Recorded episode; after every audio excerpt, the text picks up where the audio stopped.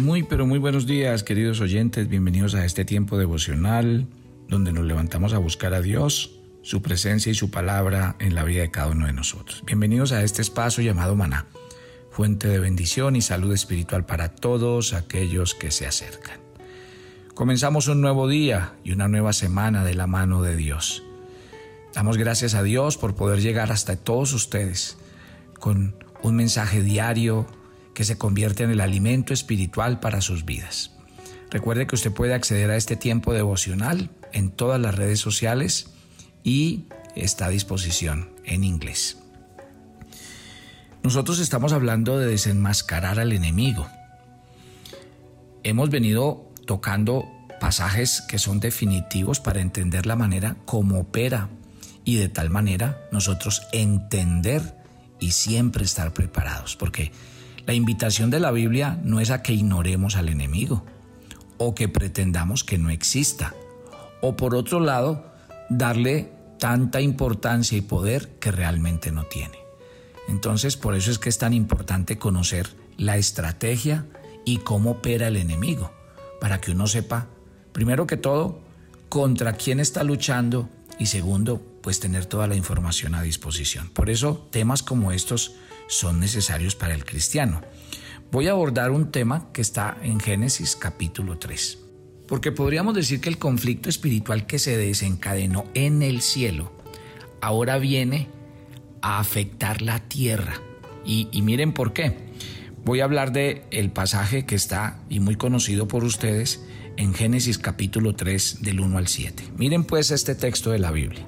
La serpiente era más astuta que cualquiera de los animales del campo que el Señor Dios había hecho, y dijo a la mujer, ¿con que Dios les ha dicho, no comerán de ningún árbol del huerto?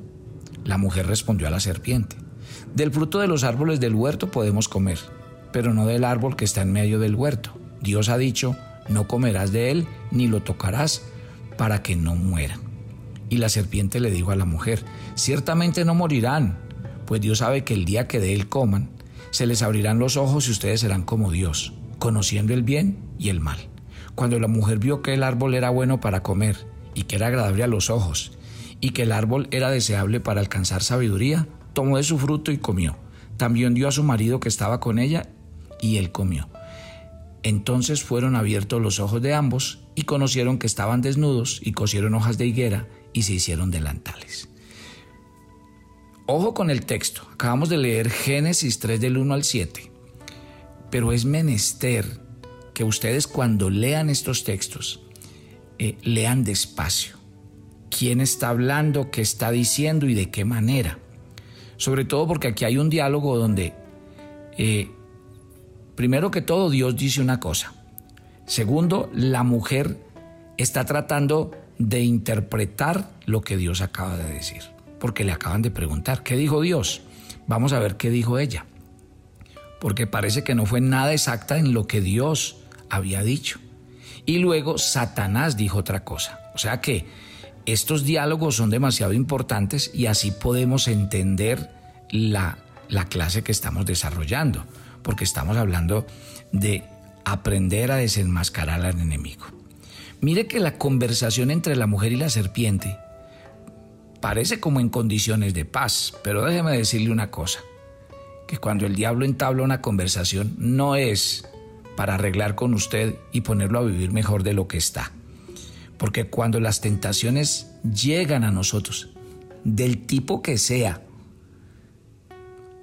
esas eh, eh, vendrán ofertas muy atractivas, halagadoras, seductoras, pero las consecuencias ocultas detrás de ellas es donde nosotros no vemos, porque ahí es donde no tenemos muchas veces el discernimiento espiritual o la madurez espiritual para entender esas cosas. ¿Sí ven?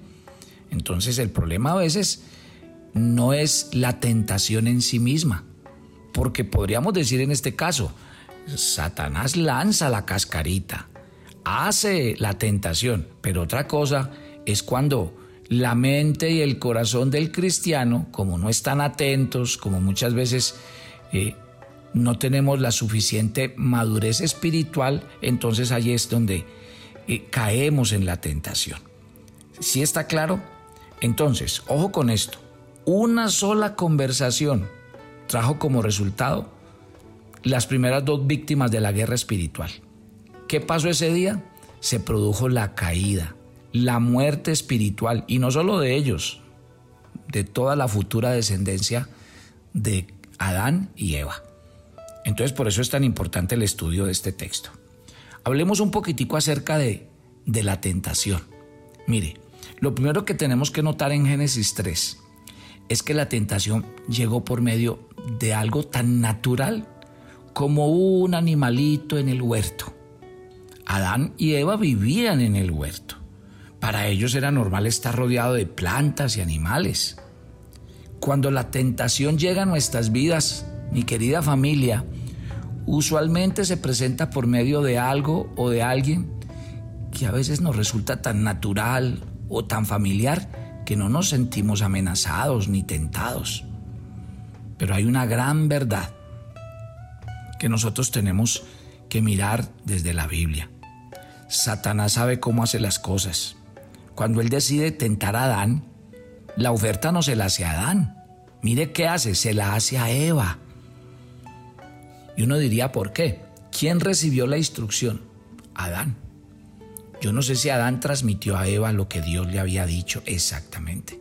Yo me imagino que sí. Pero obviamente como que aquí se presenta un eslabón débil. Y cuando eso pasa, pues el enemigo sabe que ataca por donde las cosas son más débiles. Otra cosa, mire que Génesis 3.1 dice que la tentación vino a través de la serpiente, pero mire lo que dice de la, de la, serpiente, que era más astuta que cualquiera de los animales del campo que el Señor había hecho. Y, y esto no es un accidente. ¿Por qué? Porque precisamente el Señor dejó claro para advertir y ayudarnos a entender que Satanás es astuto, es el padre de la mentira, es el padre del engaño. Por lo cual yo les digo una cosa, con Satanás no se negocia, no se tranza, porque cuando menos piense estamos enredados hasta la cabeza y no nos damos cuenta. De igual manera el abordaje de Satanás también tiene algo que decirnos en cuanto a, su manera de operar. Porque lo normal hubiese sido que él se acercara, que primero a Adán, pero su objetivo no era Eva, era Adán. Ojo, mire pues, como se lo estoy diciendo. El objetivo es Adán, pero ¿a quién aborda? A Eva. Me hacen acordar de un texto que está en Primera de Samuel, donde pasó algo igual y dice casi las mismas palabras. ¿Sabe qué dice la Biblia? Y Satanás se levantó contra Israel y tentó a David. ¿Y quién era David? El rey. Claro, es que si Satanás quiere acabar un matrimonio, pues alguno de los dos cónyuges ataca y normalmente a la cabeza. Si quiere acabar con una familia, hace lo mismo. Él sabe. Entonces, esto es importante que nosotros lo entendamos. El libro de Romanos afirma que el pecado entró en el mundo por medio de un hombre, pues fue Adán quien directamente recibió el mandato de no comer el fruto del árbol. De ahí un principio, y es la meta de Satanás era hacer caer a Adán. Hay una cosa que yo siempre le he enseñado a los que somos líderes, a los que somos cabezas, a los que somos responsables. Y es, aquí uno podría decir que la culpable fue Eva, pero el responsable era Adán. O sea que a veces no se trata de buscar culpables, sino quién es el responsable. Y en ese orden de ideas, insisto, Satanás tira por la cabeza. Él sabía que no debía ir directamente donde Adán, porque era probable que, su eh, que, que ese plan iba a fracasar, porque Adán ya tenía claro. Pero en su astucia, Satanás sabía que la mejor manera de llegar hasta Adán era de forma indirecta, a través de Eva. ¿Sí? Eso pasó con, con Job.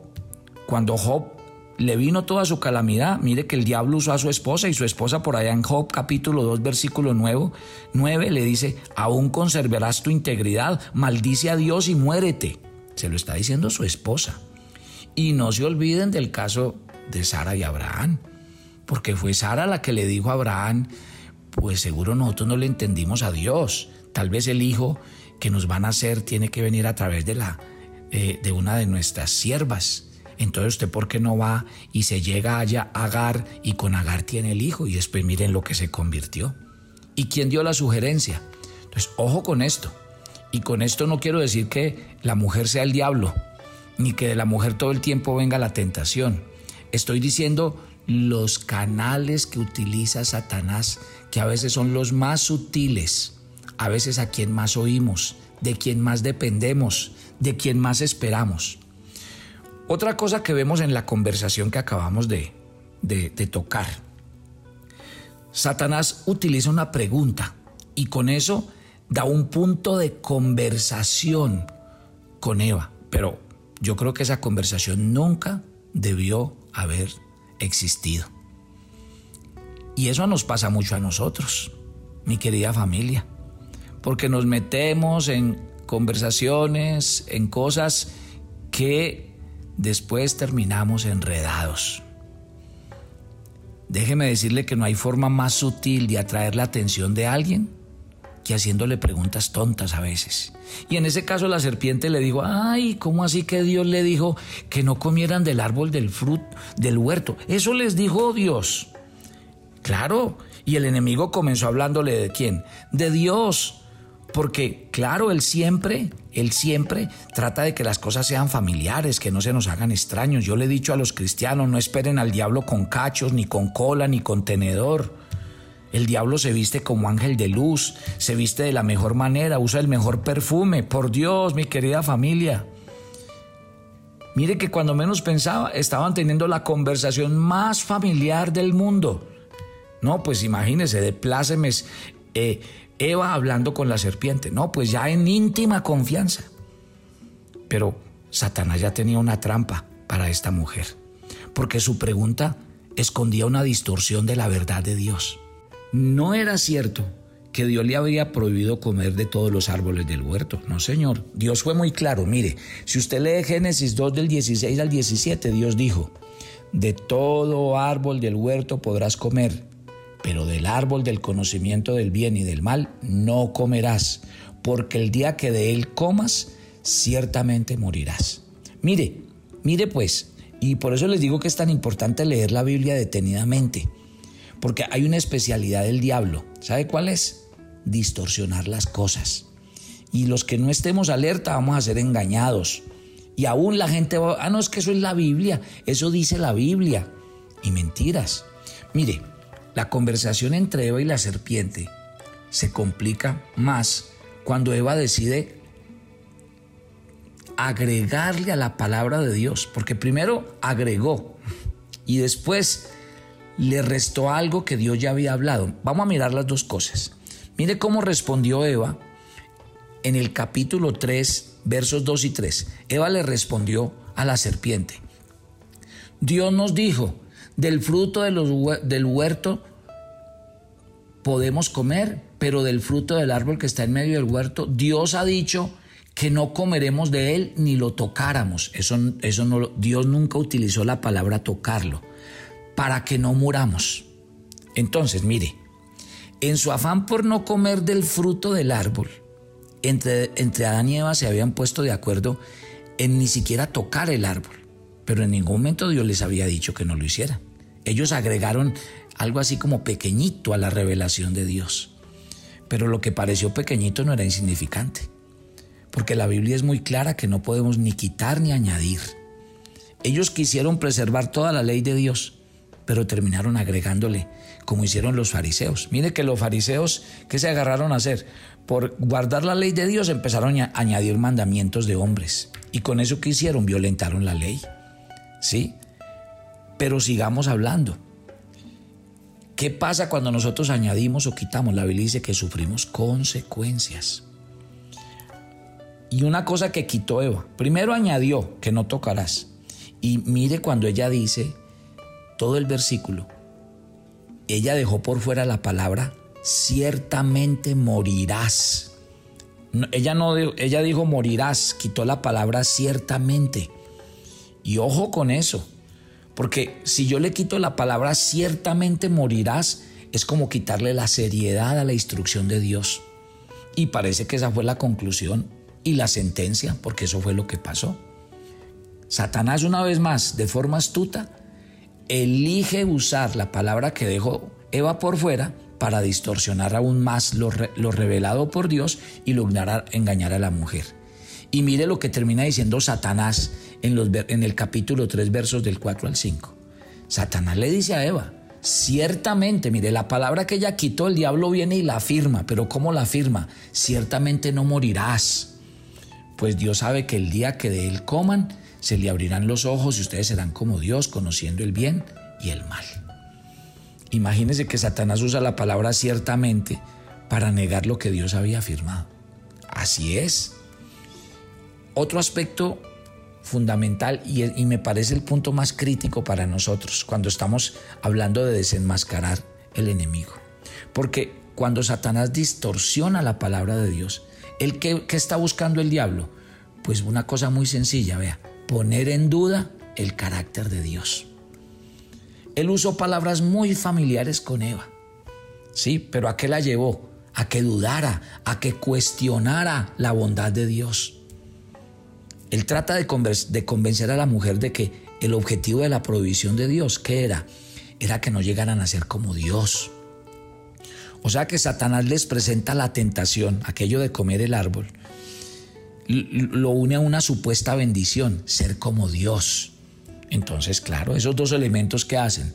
Cuando la mujer vio que el árbol era bueno para comer, que era agradable a los ojos, que el árbol era deseable para alcanzar la sabiduría, ¿qué hizo? Pues tomó del fruto y comió. ¿Por dónde entró la tentación? Póngame en atención, por los sentidos.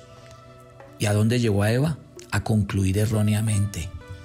Pues la realidad es que Adán y Eva no necesitaban llegar a ser como Dios porque ellos ya habían hecho, ya habían sido hechos a imagen y semejanza suya. Pero ¿qué pasó? La propuesta de la serpiente sonó muy atractiva, porque ¿quién no desea crecer en sabiduría? ¿Quién pasaría eh, por alto la oportunidad de llegar a ser como Dios? Mi querida familia, esto es increíble. Siempre el diablo, a través de conversaciones que no son, termina llegando allá. Y es hacernos dudar hacernos eh, repensar las cosas. Y, créame que muchas veces termina cumpliendo su objetivo. Usted no ve, eso es una bobada ir a la iglesia, usted por allá está perdiendo el tiempo. ¿Eso cuál cristianismo? Usted a estas alturas de la vida es que Dios y que la Biblia y tragando entero y quién sabe qué están haciendo con usted. Y las palabras van y vienen. Y a veces son más amables las palabras. No, usted no necesita esas cosas. Usted es esto, usted es aquello, usted no necesita eso. Usted sin Dios puede vivir perfectamente. Entonces, a mí esta conversación me parece muy importante. Quiero dejarla hasta aquí porque el tiempo no ayuda, pero mañana seguimos. Padre, gracias por esta mañana y gracias por tu palabra. Yo quiero que nos hables. Yo quiero que leer estos textos abra los ojos de nuestro entendimiento de con quién estamos tratando y que su fuente es el engaño, desviarnos de ti y apartarnos de tu palabra. Guárdanos, cuídanos, guarda a cada oyente de maná y que tu bendición repose sobre todos en Cristo Jesús. Yo los espero mañana para que sigamos con esta interesante historia. Bendiciones para todos. Toma tu agenda devocional, maná. El pasaje sugerido para la lectura en tu devocional personal el día de hoy es 1 Corintios 11, del 1 al 16. Estar bajo autoridad es lo que Dios desea. Esto protege nuestra vida. Así que agradece a Dios y ora por tus autoridades para honrarlas y que sean guiadas por Él. Te invitamos ahora a que respondas las preguntas que encuentras en tu agenda que te llevarán a conocer cada vez más a Dios y crecer en tu vida espiritual. Y para confirmar tus respuestas visita nuestra cuenta de Facebook Devocional quieres enterarte de nuestros temas, reuniones y devocionales, suscríbete a nuestro canal de YouTube Devocional Maná y da clic en la campanita de cualquiera de nuestros videos para activar el recordatorio. Todos los lunes a las 7 pm compartimos un tiempo con los varones que quieren conocer y acercarse más a Dios. Conéctate con nosotros por nuestro canal de YouTube Devocional Maná. ¿Quisieras hablar con Dios en vivo? Todos los lunes a las 8 pm tenemos un tiempo en el que hablamos con Dios directamente. Compartimos testimonios, peticiones y temas. Conéctate todos los lunes hablando con Dios en vivo, solo por nuestro canal de YouTube Devocional Maná a las 8 pm.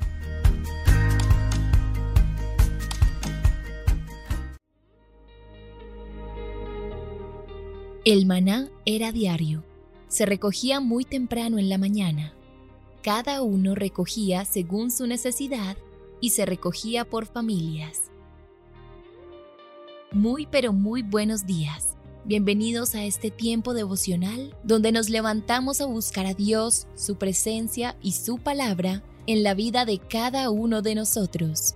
Maná, el alimento espiritual diario que no puede faltar en nuestras vidas. Conduce Carlos Ríos.